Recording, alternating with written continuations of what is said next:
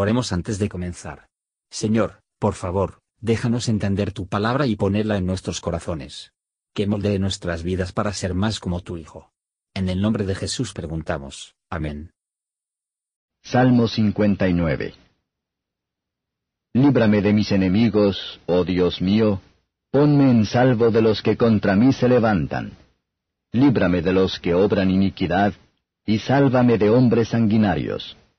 Porque he aquí están acechando mi vida, hanse juntado contra mí fuertes, no por falta mía ni pecado mío, oh Jehová. Sin delito mío corren y se aperciben.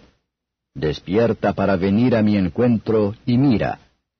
Y tú, Jehová, Dios de los ejércitos, Dios de Israel, despierta para visitar todas las gentes. No hayas misericordia de todos los que se rebelan con iniquidad. Volveránse a la tarde, ladrarán como perros y rodearán la ciudad.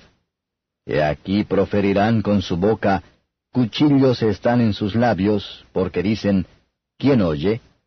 Mas tú, Jehová, te reirás de ellos, te burlarás de todas las gentes. De su fuerza esperaré yo en ti, porque Dios es mi defensa. El Dios de mi misericordia me prevendrá, Dios me hará ver en mis enemigos mi deseo. No los matarás, porque mi pueblo no se olvide. Hazlos vagar con tu fortaleza, y abátelos, oh Jehová, escudo nuestro, por el pecado de su boca, por la palabra de sus labios.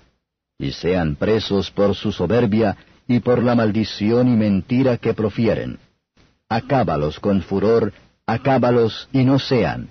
Y sepan que Dios domina en Jacob hasta los fines de la tierra. Vuelvan pues a la tarde y ladren como perros y rodeen la ciudad. Anden ellos errantes para hallar qué comer. Y si no se saciaren, murmuren. Yo empero cantaré tu fortaleza, y lo haré de mañana tu misericordia, porque has sido mi amparo y refugio en el día de mi angustia. Fortaleza mía, a ti cantaré, porque eres Dios de mi amparo, Dios de mi misericordia. Comentario de Matthew Henry Salmos capítulo 59, versos 1 a 7. En estas palabras que oímos la voz de David, cuando un prisionero en su propia casa, la voz de Cristo cuando está rodeado por sus enemigos sin piedad, la voz de la Iglesia, cuando bajo la esclavitud en el mundo, y la voz del cristiano, cuando bajo la tentación, la aflicción y la persecución. Y así con seriedad debemos orar todos los días, a ser defendido y liberados de nuestros enemigos espirituales, las tentaciones de Satanás y la corrupción de nuestros propios corazones. Debemos temer sufrir como malhechores, pero no nos avergoncemos del odio de los que hacen iniquidad. No es extraño, si aquellos respecto no lo que ellos mismos dicen. Que han hecho ellos mismos creen que Dios no hace acepción de lo que dicen. Y donde no hay temor de Dios, no hay nada que asegure el debido respeto por el hombre. Versos 8 a 17. Es nuestra sabiduría y el deber, en momentos de peligro y dificultad, a esperar en Dios, porque Él es nuestro escudo, en quien hemos de ser seguro.